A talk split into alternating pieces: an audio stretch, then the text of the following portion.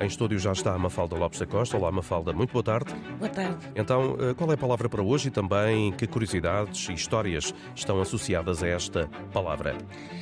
A palavra do dia, ou seja, é um verbo, é o verbo Certo. venerar. E venerar significa tributar veneração a algo ou alguém, eh, reverenciar, tratar com grande respeito, mas também acatar, estimar muito, adorar, apreciar, considerar e respeitar, claro está.